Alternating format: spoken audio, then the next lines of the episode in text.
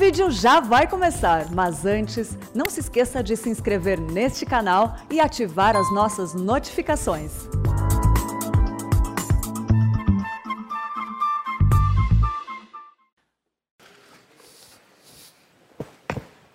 Abra sua Bíblia no Salmo 78. Salmo 78.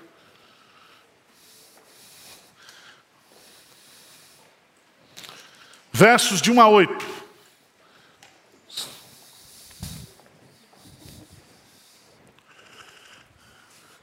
Salmo 78, de 1 a 8, diz assim: Escutai, povo meu, a minha lei Prestai ouvidos às palavras da minha boca.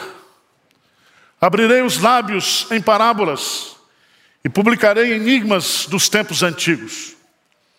O que ouvimos e aprendemos, o que nos contaram nossos pais, não encobriremos a seus filhos, contaremos à vindoura geração os louvores do Senhor. E o seu poder e as maravilhas que fez. Ele estabeleceu um testemunho em Jacó, instituiu uma lei em Israel e ordenou a nossos pais que os transmitissem a seus filhos, a fim de que a nova geração os conhecesse. Filhos que ainda hão de nascer, se levantassem por sua vez, os referissem aos seus descendentes, para que pusessem em Deus a sua confiança e não se esquecessem dos feitos de Deus, mas lhes observassem os mandamentos, e que não fossem como seus pais, geração obstinada e rebelde, geração de coração inconstante, e cujo espírito não foi fiel a Deus. Amém. Eu quero meditar com vocês nessa tarde sobre o seguinte tema: a fé se ensina e se aprende em casa. A fé se ensina e se aprende em casa. Essa semana, no calendário brasileiro, estão comemorando dois ou três dias do orgulho LGBT. E várias empresas, empresas americanas, como a, aquela que fabrica Burger King, né, fez um vídeo com casais homoafetivos, colocando crianças, para dar um testemunho dizendo que não existe diferença de sexo. Que menino é igual menina que pode casar com menina, que pode namorar com menina, não tem problema absolutamente nenhum. Na calada da noite, a Prefeitura Municipal de São Paulo, na sexta-feira, liderado pelo Suplicy, aprovou, e eu não sei se o prefeito vai sancionar, a obrigatoriedade do ensino das escolas municipais, as escolas que trata do ensino infantil, a obrigatoriedade de ensinar a filosofia ou os princípios do LGBT, os princípios que eles chamam aí de ideologia de gênero. E aí há uma discussão muito grande sobre esse assunto, o que é que nós vamos fazer? Porque se alguns anos atrás o alvo do diabo eram os jovens e os nossos adolescentes, agora o alvo são as nossas crianças. Crianças de 4 a 11 anos. E como a igreja deve se posicionar sobre isso? E eu vou dizer para você que a situação está ruim e vai piorar. E a Bíblia diz que o justo viverá pela, pela fé. E nós sempre seremos, na linguagem do pastor John Stott, a igreja sempre será uma contracultura. Ou seja, ela está sempre contrária às culturas humanas, os princípios mundanos. E isso não cabe apenas à questão da sexualidade, mas todas as áreas.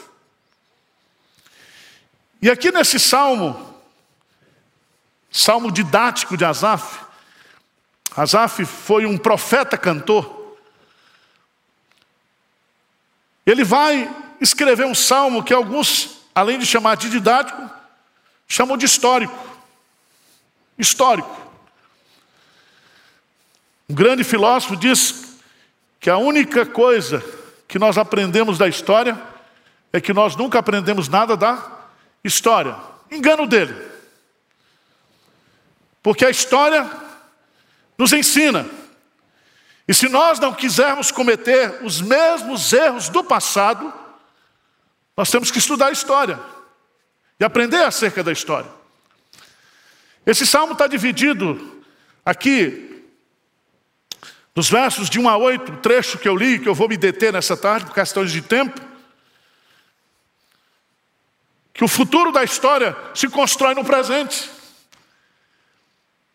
O que é que nós queremos para as futuras gerações? Nós temos que construir agora. Dos versos 9 até o verso 67. o salmista vai apresentar as bênçãos de Deus sobre o seu povo, e a ingratidão, e o comportamento incrédulo contra Deus. E eu queria que você, por favor, abrisse a sua Bíblia lá em 1 Coríntios. 1 Coríntios, capítulo 10.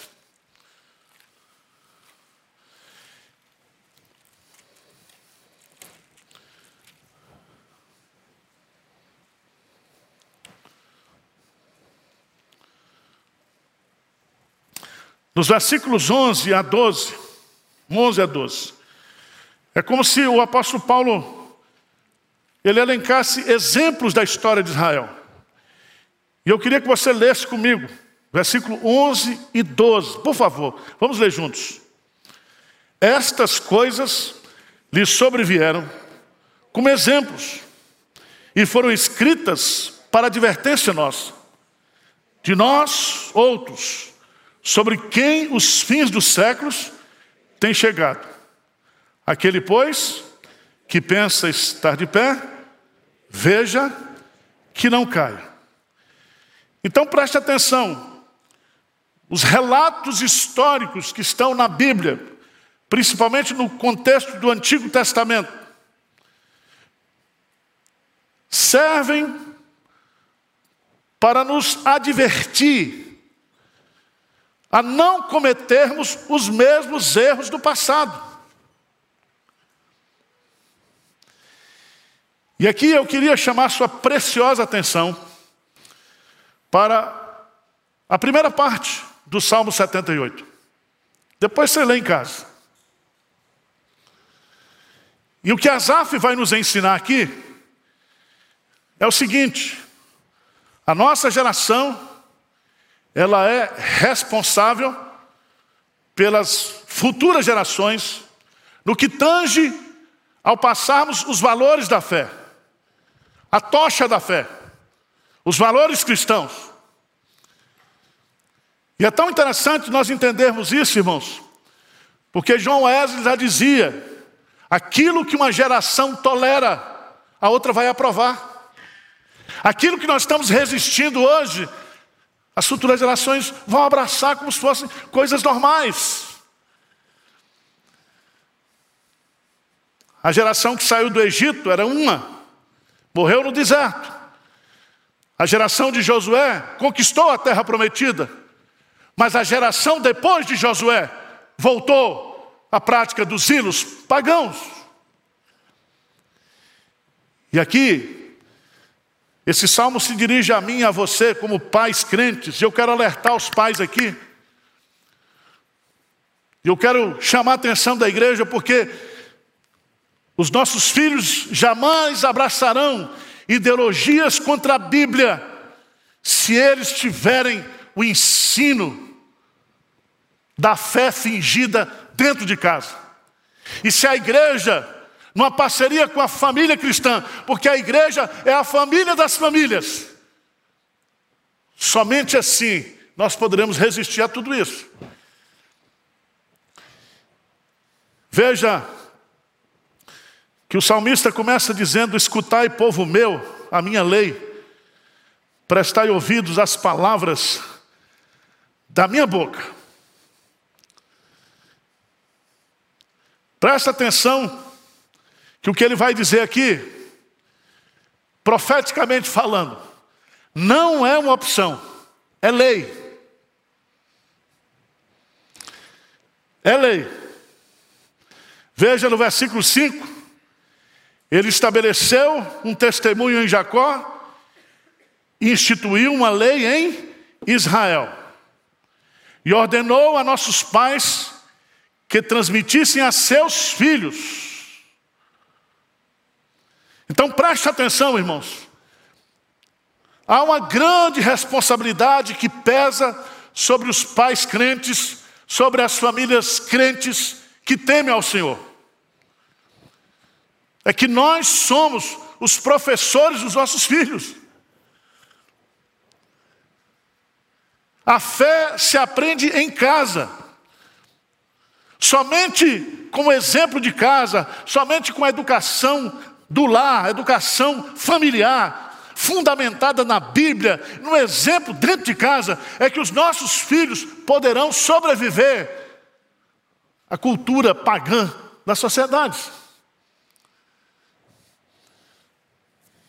E aqui eu acho muito interessante,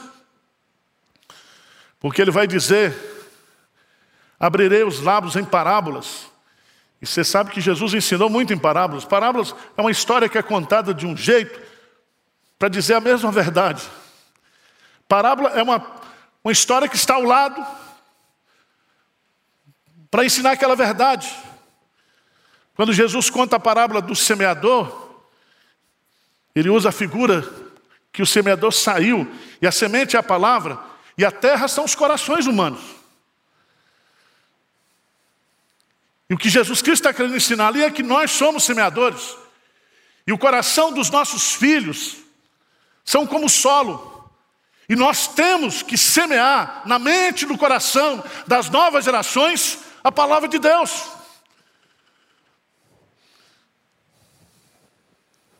Veja, por favor, versículo 3. Diz assim: Não o encobriremos a seus filhos, contaremos às vindouras gerações os louvores do Senhor, o seu poder e as maravilhas que fez. A palavra encobrir no hebraico significa saber uma coisa e não dizer. Encobrir aqui significa ter um conhecimento, mas não revelar esse conhecimento. É como se Deus dissesse assim: olha, diga o que você sabe, diga o que você viu. E é tão interessante isso.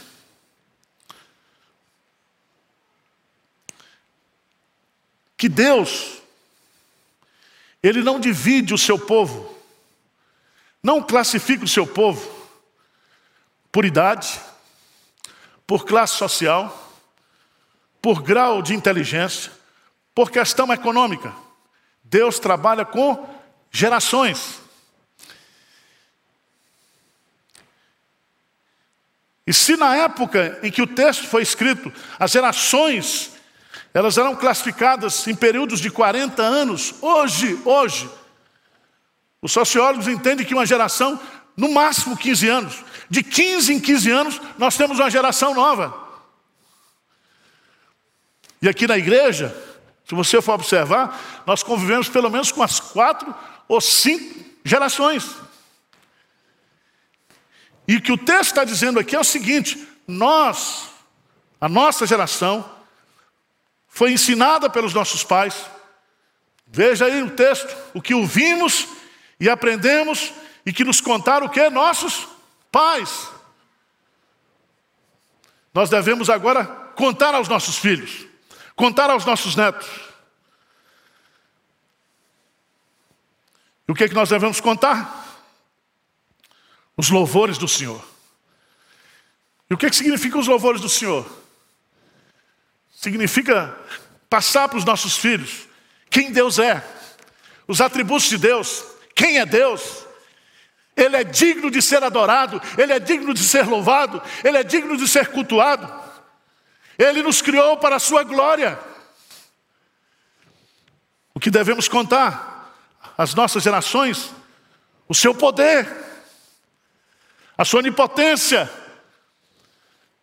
E esse poder se manifesta através das maravilhas que ele fez na história. Se você observar bem, do versículo 9 O salmista vai elencar várias maravilhas que Deus fez. Várias.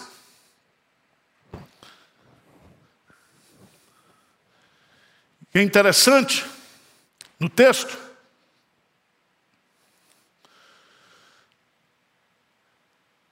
que isso foi estabelecido por Deus, foi instituído por Deus foi ordenado por Deus. Veja no versículo 5 esses verbos: estabeleceu, instituiu e ordenou. Não é uma opção.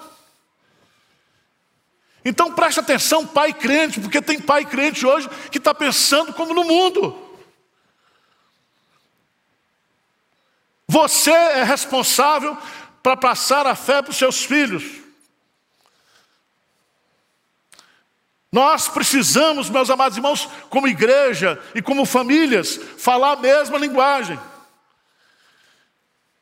E se for necessário, nós vamos criar escolas para educar os nossos filhos, para que os nossos filhos sejam protegidos, não somente dessa ideologia, mas de outras ideologias.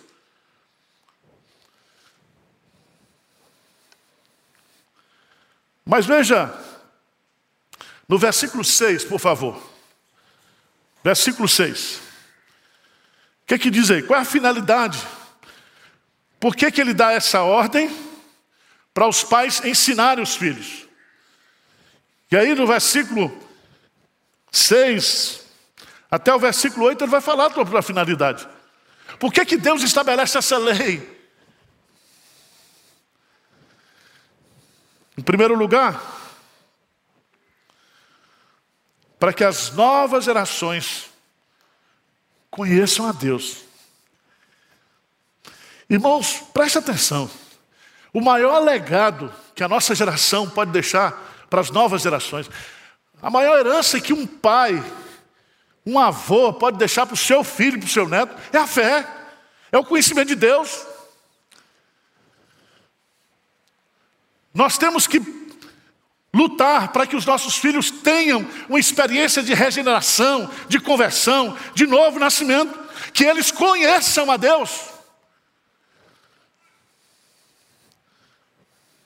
E diz assim: a fim de que a nova geração os conhecesse, filhos que ainda hão de nascer, se levantassem, por sua vez, os referissem aos seus descendentes.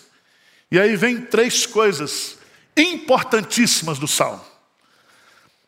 A primeira delas é para que pusessem em Deus o que é a sua confiança. Pôr em Deus a sua confiança. Eu comprei um livro ontem, está na minha estante para ler. Um historiador inglês, professor em Oxford, respeitadíssimo. Ele escreveu agora um livro sobre os sete tipos de ateísmo. Sete tipos de ateísmo. Tem um ateu hoje que ele gosta de religião. Ele é ateu, mas está dentro da igreja. Ele curte religião, mas ele não confia em Deus. Veja aqui o propósito que nós devemos ensinar às novas gerações a que elas confiem que em, em Deus, não no dinheiro, não no poder, não na ciência, que eles ponham a sua confiança em Deus. Porque o justo viverá pela, pela fé. E se quando você estuda a Bíblia, todos, todos, todos, todos venceram pela fé. A igreja é uma comunidade de heróis que vence pela fé. Vence pela fé. Então veja bem, eu e você, nós precisamos estar preocupados. E devemos dar a nossa vida de testemunho, de ensino, para que as novas gerações, em primeiro lugar, ponham a sua confiança em, em Deus. Segundo propósito, está aí, no versículo 7. O que é que diz aí? E não se esquecessem dos feitos de Deus. Sabe o que, é que acontece aqui, irmãos? Há muitos filhos de crentes que se esquecem do que Deus fez. Esquece do feito de Deus da redenção, da criação, da providência. Esquecer de Deus aqui é se afastar da fé. Quantos filhos de crentes, e eu poderia levantar aqui, dos que estão presentes aqui, estão sendo abençoados hoje porque o seu avô se converteu, seu pai se converteu, e você hoje é alguém na vida por causa do Evangelho. Mas só porque você agora tem um título acadêmico, tem alguma coisa, você se esquece de Deus. Você se esquece de Deus. Começa a dizer, não, igreja é para gente simples, igreja é para gente inculta. Você começa a ganhar dinheiro, e aí você começa a se esquecer de Deus. Leia Deuteronômio capítulo 8. A tendência natural nossa é nos esquecermos de Deus, de quem é Deus, do que Deus tem feito na nossa vida, de que tudo que eu tenho, que você é, vem de Deus. Não é o mundo que esquece disso, é o povo de Deus. Mas em terceiro lugar, a fé começa em casa. Para que as novas gerações ponham em Deus a sua confiança, não se esqueçam dos feitos de Deus, mas em terceiro lugar, o que é que diz? Mas lhe observassem o que? Os mandamentos. Veja a sequência lógica: confiar, lembrar e obedecer. Obedecer. E se você observar bem, rapidamente, vamos para Deuteronômio, capítulo 6. Texto bastante conhecido.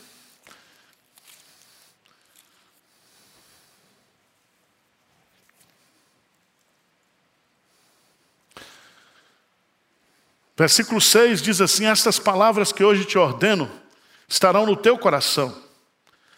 Veja que a palavra tem que estar no coração do pai, dos pais. E os pais vão inculcar seus filhos, e delas falarás assentado em tua casa, e andando pelo caminho, ao deitar-te e ao levantar-te. Significa que é uma educação contínua, é uma educação para a vida. Porque deitar, levantar, Aqui mostra a dinâmica. Também as atarás como sinal na tua mão e te serão por frontal entre os olhos. Significa que a palavra de Deus tem que estar nas nossas ações, tem que estar na nossa visão de mundo. Não é porque nós odiamos ninguém, não é porque nós somos intolerantes com ninguém, é que a nossa maneira de ver a vida, a palavra de Deus está na nossa fronte, entre os nossos olhos, nós só conseguimos ver a vida a partir dessa perspectiva da palavra de Deus. As escreverás nos umbrais de tua casa e nas tuas portas. E aí, meus amados irmãos, eu queria dizer uma coisa para vocês que é muito séria. Por que que se tenta destruir a família? Porque quando você destrói a família, você destrói a nação. Você destrói a nação. E você depois continua lendo, Deuteronômio capítulo 6, você vai ver que o progresso da nação, que o futuro da nação está relacionado com o quê? Com a formação da família.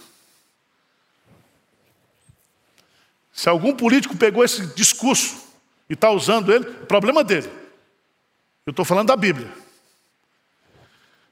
Porque esse salmo é muito é importante, porque ele fala de nós educarmos os nossos filhos, falar a nova geração, depois ele dá os exemplos negativos daquilo que aconteceu quando a nação não fez isso. Mas ele termina o salmo, vamos lá, Salmo 78. Versículos 70 e 72. Por que, que o salmo termina assim? Queria desafiar você a pensar nisso. Diz assim: também escolheu a Davi, seu servo, e, e o tomou dos redis das ovelhas.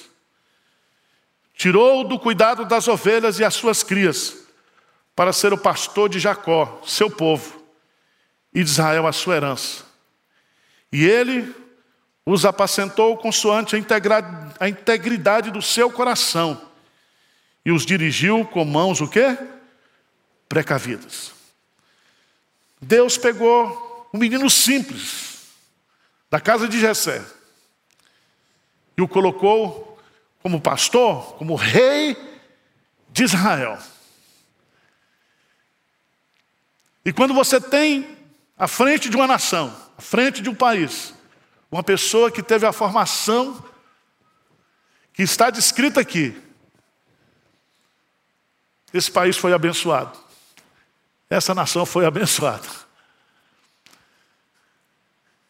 E eu fico pensando, se nós investirmos na nossa geração, hoje, futuras gerações, com o Evangelho, eles serão os futuros juízes dessa nação, eles formarão o Supremo Tribunal Federal, eles serão governadores, serão príncipes, e serão pessoas que temem a Deus.